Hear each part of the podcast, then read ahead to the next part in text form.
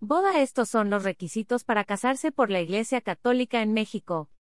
Estos son todos los requisitos y lo que necesitas saber sobre costos y padrinos para una boda católica en México. La Iglesia Católica establece el matrimonio como la unión de por vida de un hombre y una mujer y es considerado un sacramento eclesiástico, por lo que debe ser entre bautizados, y por voluntad propia según lo establece el artículo 1055 del Código del Derecho Canónico. Además de estar bautizados, es necesario contar con los sacramentos anteriores como la comunión y la confirmación, así como una plática prematrimonial y, por supuesto, una confesión ante el sacerdote antes de la boda. Te puede interesar, cómo anular un matrimonio por la Iglesia Católica, requisitos y trámites. Para que no te tome por sorpresa, te decimos todo lo que necesitas para casarte por la Iglesia Católica en México. ¿Qué se necesita para casarse por la Iglesia Católica? Una vez que tú y tu pareja decidieron casarse por la Iglesia Católica, deben comenzar a recopilar diferentes documentos, entre ellos la fe de bautismo que es de lo más importante. También debes tener un comprobante de que hiciste la primera comunión y la confirmación.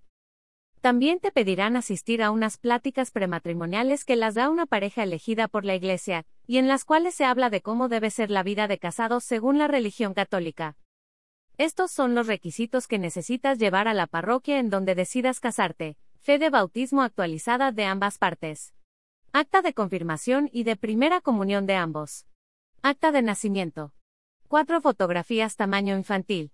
Acta de matrimonio civil, si fue antes de la religiosa, o fecha de la misma. Aquí te decimos los requisitos. Carta de compromiso moral, si alguno es de otra religión o extranjero. Presentación matrimonial en la que se necesitan cuatro testigos. Cuatro fotografías en pareja tamaño credencial para correr las amonestaciones eclesiásticas. Constancia de asistencia a curso prematrimonial. ¿Cuánto cuesta una boda religiosa? Por lo general, una boda religiosa requiere una donación para la parroquia en la se realizará, y depende de cada lugar establecer un precio. Si es fuera de la parroquia en un lugar consagrado tendrás que cubrir los costos del trámite más el traslado del sacerdote al lugar en donde oficiará la boda. Por lo general, esto se hace a través de un gestor religioso o una wedding planner. Finalmente está la opción de la bendición que puede ser en cualquier lugar siempre y cuando cubras los gastos de traslado del sacerdote, y no te entregarán una acta de matrimonio ni necesitas los sacramentos como el bautizo. Ten en cuenta que muchas iglesias abren sus agendas con uno o dos años de anticipación, por lo que debes elegir sabiamente la fecha y el lugar. ¿Qué pasa si uno no fue bautizado o no hizo su confirmación? Si uno de los dos no ha recibido ningún sacramento, tendrás que hacerlos al menos seis meses antes de la boda. Ten en cuenta que el proceso de la comunión o confirmación puede llevar bastante tiempo pues tendrás que acudir a pláticas. En caso de que uno de los dos no sea católico y desee tener una boda religiosa católica, tendrá que bautizarse y convertirse al catolicismo. Elige a los padrinos de velación. Los padrinos de velación son importantes pues son los que guiarán espiritualmente a la pareja, por eso debe ser una pareja que esté casada por la iglesia y sea ejemplar para los novios.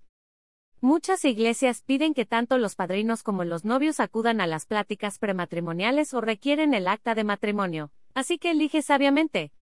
¿Qué son las amonestaciones eclesiásticas? Como viste en el listado de requisitos, las fotografías que piden son para las amonestaciones eclesiásticas, que no son otra cosa más que un aviso público, a todos los miembros de la parroquia de que ese hombre y esa mujer van a contraer matrimonio. Eso para evitar que haya sorpresas al momento de la boda, y todo se desarrolle según las reglas de la religión, pues recuerda que anular un matrimonio religioso puede ser un poco tardado o no proceder. Aquí te explicamos lo que se necesita. ¿Cómo elegir la parroquia indicada? Anteriormente se acostumbraba que la parroquia donde los novios habían sido bautizados fuera la misma donde se casaran, pero eso era cuando las comunidades eran pequeñas y decidían formar una familia con la gente del mismo lugar en donde nacieron y crecieron.